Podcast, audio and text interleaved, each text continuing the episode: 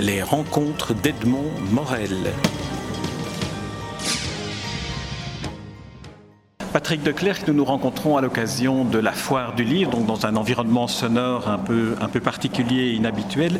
Euh, je suis très heureux de vous rencontrer pour pouvoir faire une sorte de, euh, de, recherche de filiation entre vos différents livres, ceux que vous avez publiés depuis 2001. Les naufragés était celui qui, d'une certaine manière, vous a fait entrer en littérature, même s'il s'agissait d'un essai, suivi d'un pamphlet et puis de deux romans, dont le dernier, Démon me turlupinant chez Gallimard, a obtenu le prix Rosset 2012. J'aimerais euh, que, vous vous placiez dans, dans la position de l'observateur qui regarde dans le rétroviseur et que euh, vous me disiez si selon vous, et quelle est-elle Il y a une filiation littéraire entre ces livres, de l'essai au roman à la première personne? Oh, pour moi, tout à fait clair. Il y a une filiation littéraire, c'est-à-dire qu'il y a une même intention euh, esthétique.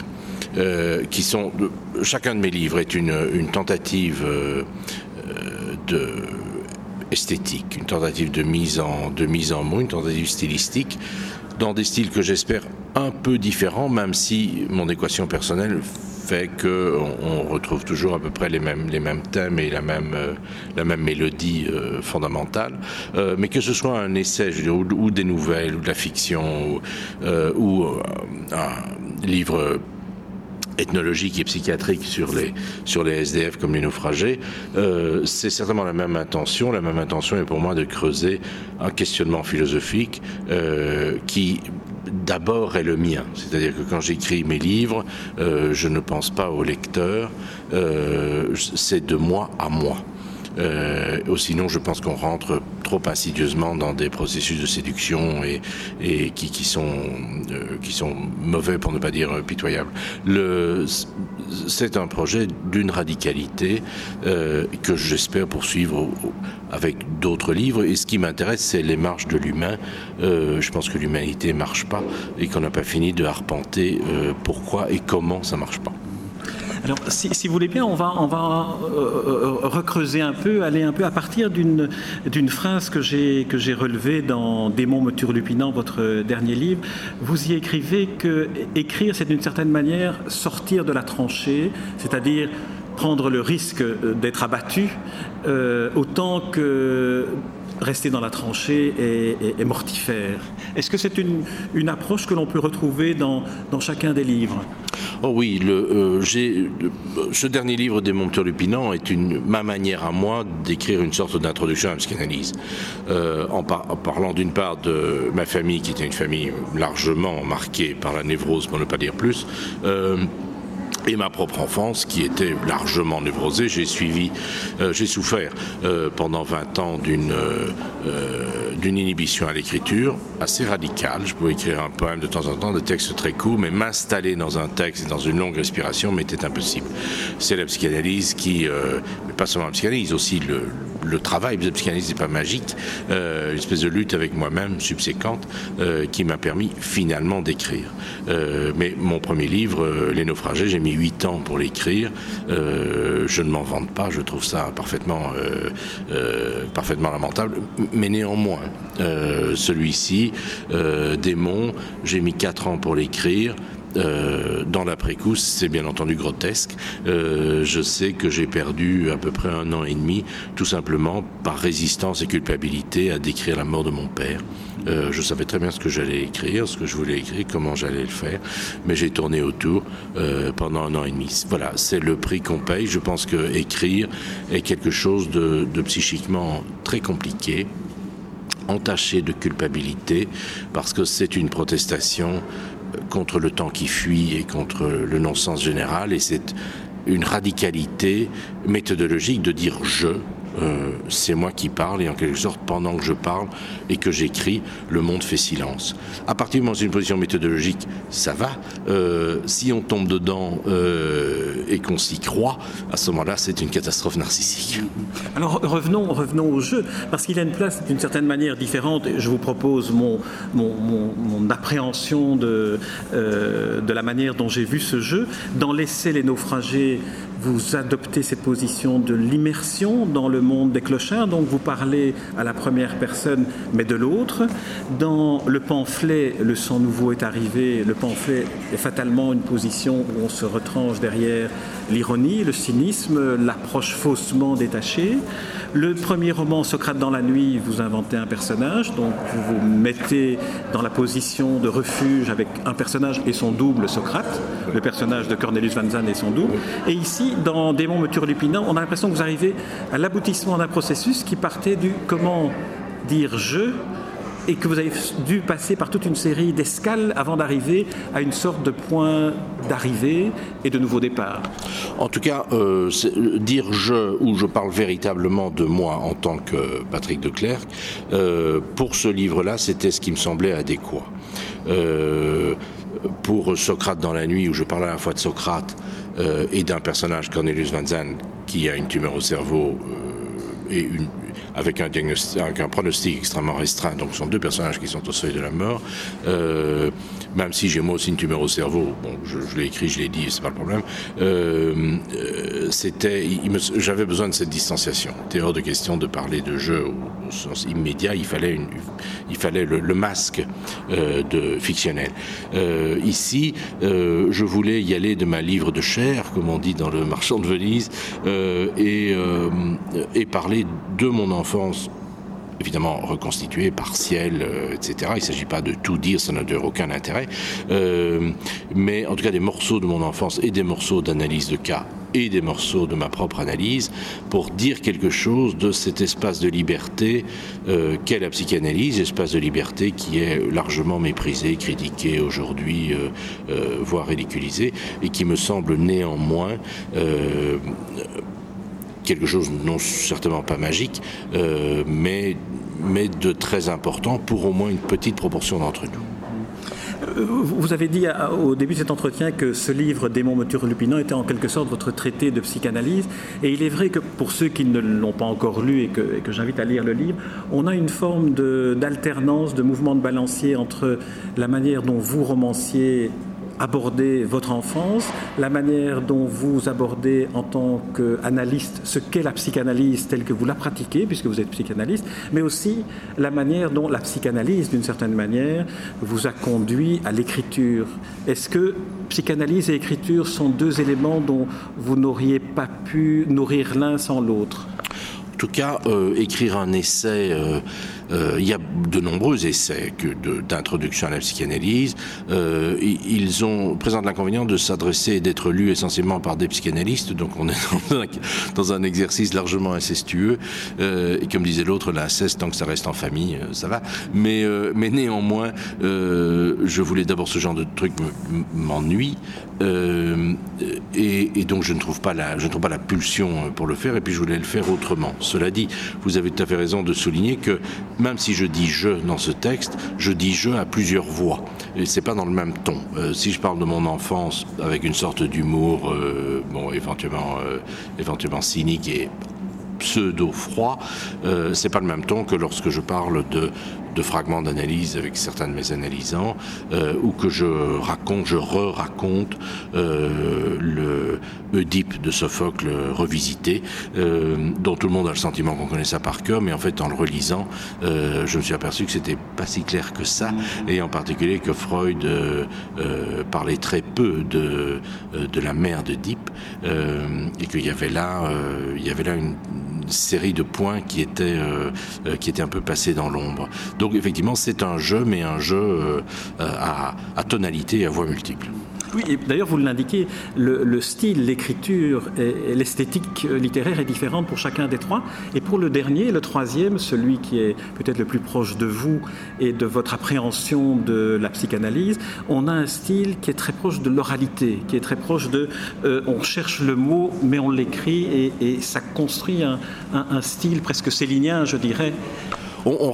Oui, j'ai essayé de, euh, à la fin, il y a une espèce de, mouvement dans le livre qui conduit, mouvement ascendant, euh, qui conduit justement à cette, cet Oedipe révisité euh, de Sophocle et ensuite je reviens plus précisément de façon plus serrée entre la relation et le conflit oedipien entre mon père et moi et finalement à la à la fugue que je fais, qui est un épisode parfaitement ridicule, que je fais à 16 ans dans l'idée dingue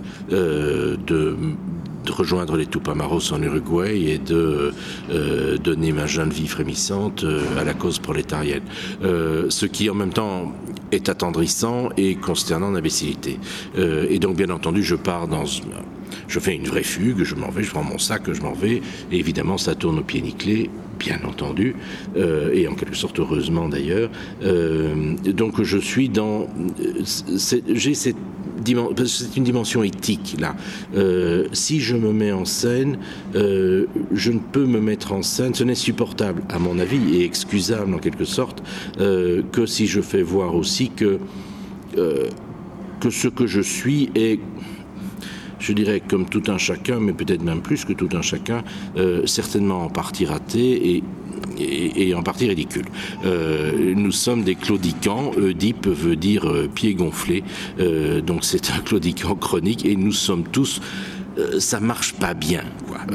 voilà, ça avance, mais on se cogne dans les murs. il faut faire avec. Ça aussi, c'est une sorte de sagesse psychanalytique. Alors vous avez parlé de, euh, de la relation à votre père. Dans Oedipe, euh, il est inutile de dire que la relation au père est aussi importante que celle euh, à la mère. Je sais que vous êtes fasciné par la figure de Hamlet, à laquelle vous avez peut-être consacré un livre, mais on y reviendra. Est-ce que l'on pourrait dire que l'écriture peut être considérée comme une tentative de reconnaissance et de réconciliation? Reconnaissance à laquelle vous aspirez de voir votre père voir autre chose en vous que ce qu'il vous montre ou vous donne à penser qu'il voit. Et euh, réconciliation, c'est finalement, à travers la réconciliation hypothétique avec le Père, se réconcilier avec soi-même et donc avec l'humanité, et éviter de plonger dans la misanthropie dont on sent que vous n'en trouvez de refuge que dans l'approche, l'ironie, le cynisme, le faux détachement. Le, pour, oui, pour parler de la misanthropie, d'abord, je, je euh, je suis d'une tendresse profonde, sans faire de romantisme, c'est vraiment pas mon genre, euh, vis-à-vis de l'individu, du sujet. J'ai travaillé en prison, j'ai travaillé dans la, grande psychiatrie lourde, euh, avec des gens vraiment en très mauvais état, très fous, euh, et certains parfois très méchants et très dangereux. je pense en prison, j'ai travaillé aux États-Unis. et il y a presque toujours, je dis pas toujours, je pense à deux cas, euh, qui pour moi, je sais bien que le monstre n'existe pas, mais euh, qui étaient des cas de gens qui avaient euh, violé et tué plusieurs enfants, deux hommes, et qui me semblaient véritablement à la fois inapprochables et inintelligibles c'est-à-dire, mais je sais que le monstre n'existe pas, il n'y a que, que l'humanité, mais c'est tellement lointain que là, je ne pouvais pas aller. Ou sinon, euh, il y a toujours quelque chose. le sujet est toujours plus intéressant. Le sujet, l'individu, je dis bien, est toujours plus intéressant qu'il n'apparaît, plus plus émouvant, plus, plus. Il y a toujours une échappée. Euh, en revanche, euh, je suis d'une misogynie, d'une misogynie qui est de lapsus atroce, mais entre autres misogynie et une misanthropie, parce que la femme n'est jamais qu'un un incident de l'humanité. je suis d'une radicalité misanthropique revendiquée vis-à-vis de, l'homme avec un grand H. Ça, je crois que quand on voit non seulement l'histoire, j'ai été visiter Auschwitz récemment. Si j'étais euh, recteur d'une faculté de philosophie, personne n'aurait son diplôme avant d'être passé à visiter Auschwitz. Euh, je crois qu'il y a là, ça signe un radical échec.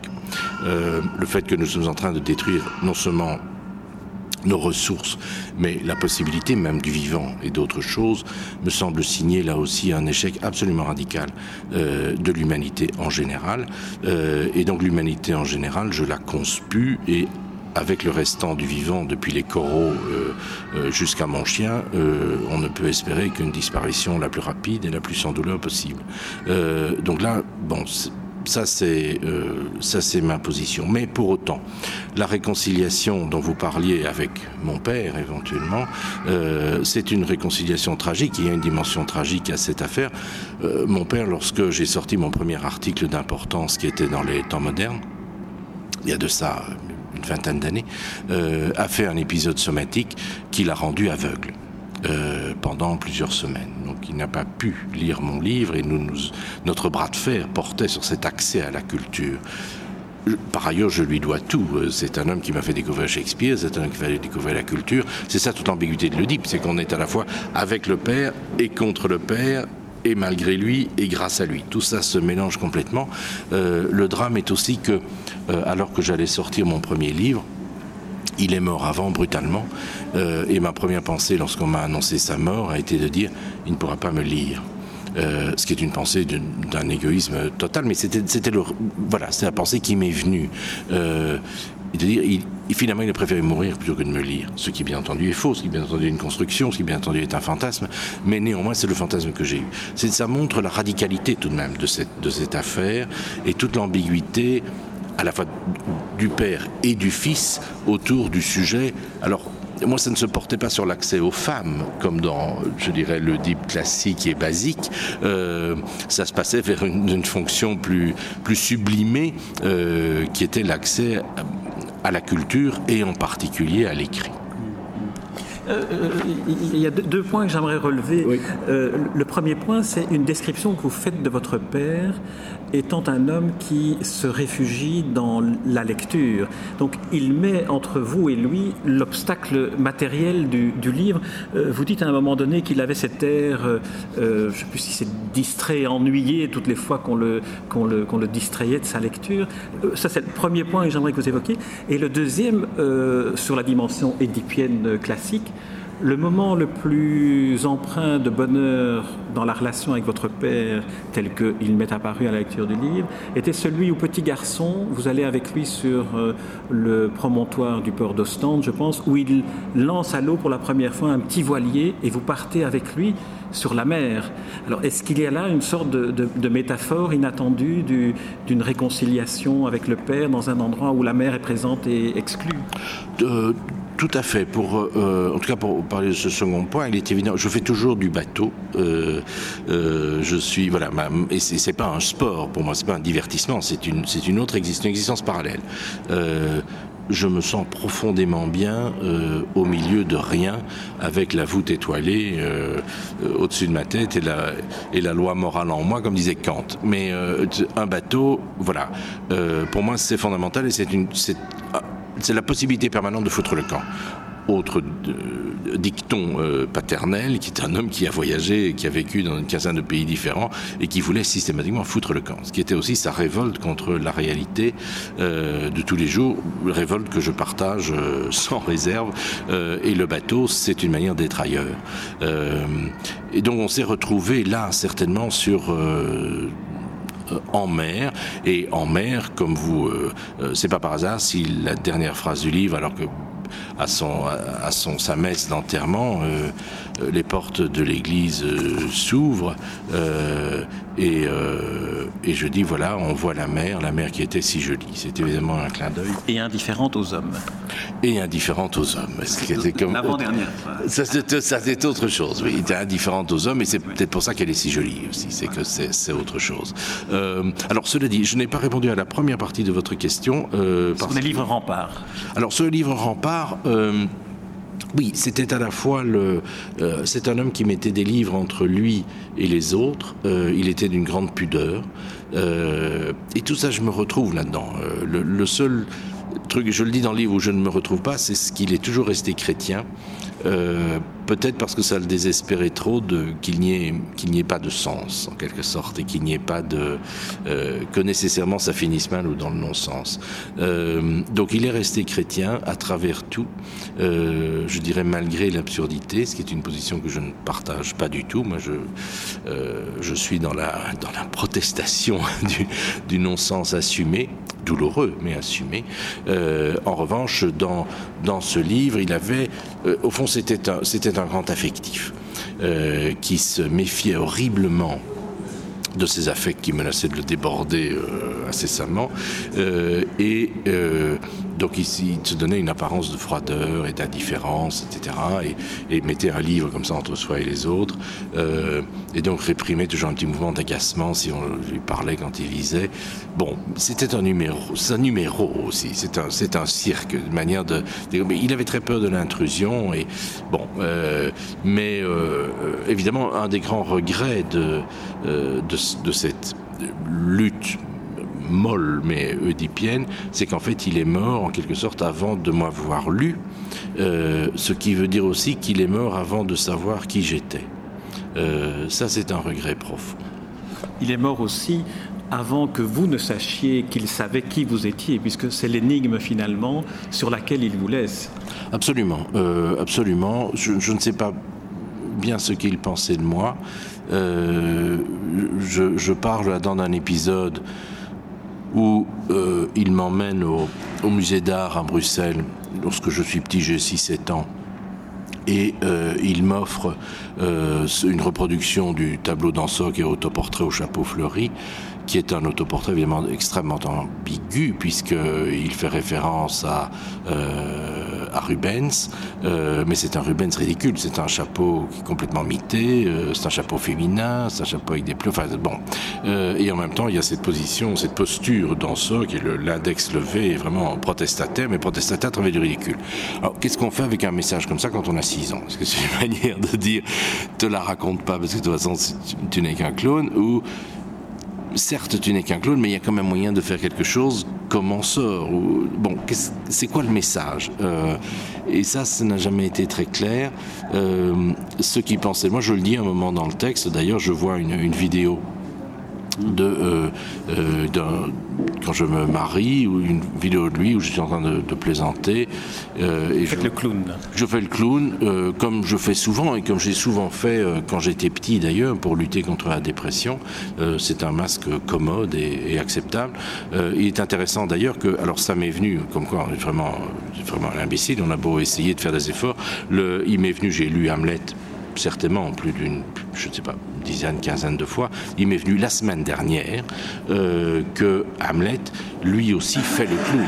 Euh, et fait le clown pour se protéger de la dangerosité éventuelle de Claudius. Et comme quoi, il, faut, attendre, mais ça m'est frappé tout d'un coup en disant, mais mais enfin, euh, moi aussi je faisais le clown quand j'étais petit pour me rendre plus ou moins acceptable. Alors, ce, que vous n'avez pas dit, parce que vous n'avez pas continué, je vous avais interrompu, en disant que vous avez fait le clown euh, sur ce film euh, vidéo, c'est que vous dites que vous, en revisionnant cette euh, vidéo, vous voyez par hasard la caméra qui balaye l'Assemblée et le visage de votre père avec son regard cliniquement froid alors que vous êtes dans une exubérance clownesque? Oui, et lui me regarde et je vois dans son regard qu'il se dit qu'est-ce que c'est que ce type? Est-ce que c'est un clown? Est-ce que c'est un pitre? Qu'est-ce qu'il vaut? Euh, est-ce que est-ce qu'il fait semblant? Est-ce qu'il vaut la peine? Est-ce qu'il bon. euh, et, je termine en disant euh, papa ces questions, tu te les as posées, mais pas autant que moi, si tu savais. Et ça, c'est pas une pause, c'est une question que je, qui, est vraiment, je suis très mal à l'aise vis-à-vis de ma propre identité, certainement, qui est fugace, et j'ai de profonds doutes vis-à-vis -vis de moi-même pour revenir à, à, la comparaison avec, euh, avec Hamlet et avec cette scène euh, de théâtre dans le théâtre où Hamlet met en scène le meurtre euh, d'un roi et il observe le visage de Claudius pour voir s'il réagit à la séquence. Vous étiez d'une certaine manière dans la même position à observer la vidéo après coup d'une séquence dans laquelle vous vouliez, vous faisiez un appel à la reconnaissance chez votre père. Oui, tout à fait, tout à fait. Et, et d'ailleurs, Hamlet, lui non plus, n'aura pas la réponse parce que Claudius Dit à un certain moment, bon, ça suffit comme ça, euh, donnez-moi de la lumière et euh, allons, away. Euh, et alors, et Hamlet dit voilà, je l'ai eu. Il va voir Horatio en disant voilà, je l'ai eu. Tu as vu sa réaction Et Horatio dit mmm, c'est pas si sûr que ça. Euh, et on ne sait pas bien finalement. Alors on le saura après parce que Claudius va euh, va être euh, mis en scène en prière et en, parlant à Dieu, en, parlant de ce meurtre à haute voix. Donc en quelque sorte, il s'auto-accuse. Il sait pas que Hamlet l'écoute. Donc à un moment où le spectateur sait qu'effectivement Claudius est coupable, mais Hamlet lui ne le sait pas pas vraiment. Euh, avant cela, il ne le sait pas. Donc euh, c'est très très c'est très ambigu et on ne sait même pas d'ailleurs très bien si pendant cette scène où Claudius prie et par la haute voix, est-ce que Hamlet l'entend ou est-ce qu'il ne l'entend pas? C'est pas sûr. Ce que Hamlet dit, je pourrais le tuer maintenant, mais si je le tue maintenant, il est en prière, il va aller tout droit au ciel, donc c'est trop bien à partir de quel moment est-ce que Hamlet sait véritablement Peut-être qu'il ne sait que très tardivement, à partir du moment où il voit que euh, Guildenstern et Rosencrantz ont eu un papier euh, qu'ils doivent porter à la cour d'Angleterre pour faire tuer Hamlet.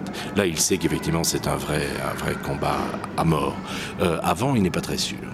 Mais on pourrait dire aussi, et, à nouveau en comparant avec la, confrontation non réalisée avec votre père, que le doute dans lequel Hamlet se, trouve par rapport à, l'accusation qu'il porte sur son beau-père, ce doute finalement lui convient dans la mesure où il se retrouve dans la pusillanimité qui est sa caractéristique et le refuge dans euh, la litanie des mots qui peut être l'écriture dans votre cas.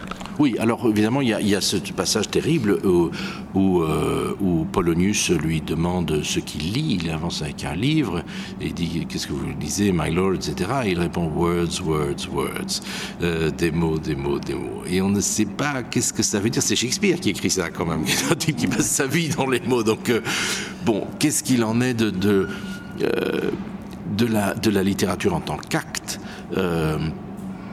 qu'est-ce qu'il en est de, la, littérature ou du verbillage ou de la mise en scène qui ont impuissance de passer à l'acte, euh, tout ça c'est très très compliqué. Évidemment Shakespeare nous, met ça en scène. Il y a, un, passage très, très intéressant, une analyse très intéressante de Nietzsche, euh, je crois dans la généalogie de la morale, mais je ne suis pas sûr, euh, où il parle de, Hamlet en disant on a beaucoup parlé de Hamlet, son, incapacité d'agir, etc. et Nietzsche dit Hamlet est trop intelligent pour agir. C'est-à-dire qu'il sait que à la lumière de sa conscience radicale, agir ou ne pas agir n'a pas beaucoup d'importance finalement. Euh, c'est une autre, une autre perception. Alors là, anti-oedipienne de, de, Hamlet, mais c'est intéressant. Euh, et pour moi, ce qui m'intéresse dans Hamlet, c'est que je pense qu'il m'apparaît comme tellement intelligent et tellement complexe que pour moi, Hamlet est comme un philosophe à part entière. je lis Hamlet pour écouter ce que dit Hamlet comme je lirais Sénèque ou euh, Marc Aurèle une autre caractéristique peut-être d'Hamlet, je pense qu'en parlant d'Hamlet, on parle beaucoup de, de, vous à travers la lecture. En tout cas, mes fantasmes. Euh, c'est que euh, c'est un homme dont on pourrait imaginer, je ne suis pas médecin ni psychiatre, mais qu'il est profondément dépressif en plus d'être pusillanime. C'est un homme qui est sans arrêt en dialogue avec, euh, avec les fantômes, avec le crâne, avec tout ce qui l'angoisse d'une certaine manière.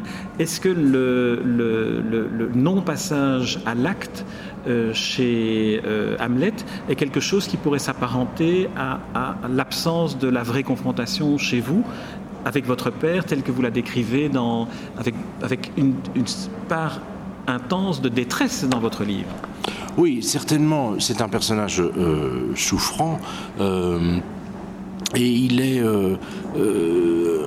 il est pusillanime, il, est, euh, il, fuit, il fuit dans, dans les mots, mais il est aussi capable d'une violence extraordinaire et presque légère. Euh, à la fin, euh, il envoie Rosencrantz et Guildenstern à la mort, mais alors avec une, une, une indifférence radicale. Et euh, il, dit, il les expédie en une phrase. Avec Horatio, il dit oui, voilà, ils sont partis. They went to it. Ils sont, c'est terminé. Alors qu'ils sont des amis d'enfance d'Hamlet. Il ne faut pas oublier quand même que ce sont des, étudiants ensemble, etc. Nous sommes dégagés. Euh, bon, euh, c'est quand même étonnant. Euh, il y a alors il y a Ophélie, je faisais ce lapsus tout à l'heure sur la, misogynie, parce qu'effectivement je fais Hamlet en tête, c'est quelque chose de radical. Hein, euh, il explose littéralement cette fille qui est largement innocente, elle est peut-être il y a des critiques féministes, entre autres, qui ont vu réhabiliter Ophélie. Mais Ophélie est un personnage ambigu aussi. Euh, c'est probablement une brave fille, qui se laisse souvent assez manipuler. Euh, mais il l'a il la ratiboise euh, de, cynisme, de froideur, de, brutalité extraordinaire. Donc c'est un personnage qui est, très ambigu de ce point de vue-là, qui a une violence en lui qui est considérable. Euh, et cette violence-là, par l'élément d'identification à Hamlet, je, la sens en moi aussi. Je sais que je ne, suis pas que un, intellectuel euh, qui, tripote des livres. J'ai aussi, euh, euh, aussi beaucoup de bidoches. je fais 110 kilos, j'ai été videur. voilà. pour ceux qui ne connaissent pas, vous avez un physique qui peut apparaître comme étant presque menaçant, parce que vous avez un, regard qui peut être interprété parfois comme étant d'une dureté qui, ne correspond en rien à votre personnalité. Oui, qui est, qui mais je sais que j'ai, bon, j'ai pas l'air, euh, j'ai pas l'air aimable euh, quand je, qui, qui, est une manière, qui est une manière de, me défendre, bien entendu. En fait, je suis une timidité profonde. Et donc, euh, bon, et il suffit de me mettre en, je veux dire, je suis devant n'importe quel n'importe quel chien euh, ou portée de chaton, je deviens une guimauve euh, intégrale. Une guimauve, certes de 110 kilos, mais une guimauve quand même. Donc, euh, parce que là, je trouve que la tendresse est, infinie. Et sans la, on parlait du mépris tout à l'heure vis-à-vis de l'humanité, etc. Je dirais que le, le, je pense que le mépris est presque méthodologiquement indépassable. Mais sans tendresse, ça devient un petit snobisme, c'est pitoyable. Euh, euh, il y a une tendresse pour le vivant, mais qui dépasse l'humain, qui est une tendresse pour le vivant. Euh, ce qui me fait associer à cette phrase de Hamlet tout à la fin, au cinquième acte, où il dit, Horatio lui dit non, ne, ne fais pas ce duel, ça va mal finir. Et Hamlet dit, alors là, alors qu'il a, qu'il a pinaillé, procrastiné, tourné autour pendant quatre actes, il hausse les épaules en disant, il est une, there is a special providence in the fall of a sparrow. Euh, il y a une providence particulière qui veille à la chute d'un moineau. Euh, on est là dans une espèce de, fatalisme, mais euh, doux. c'est très, très particulier et profondément émouvant, de mon point de vue.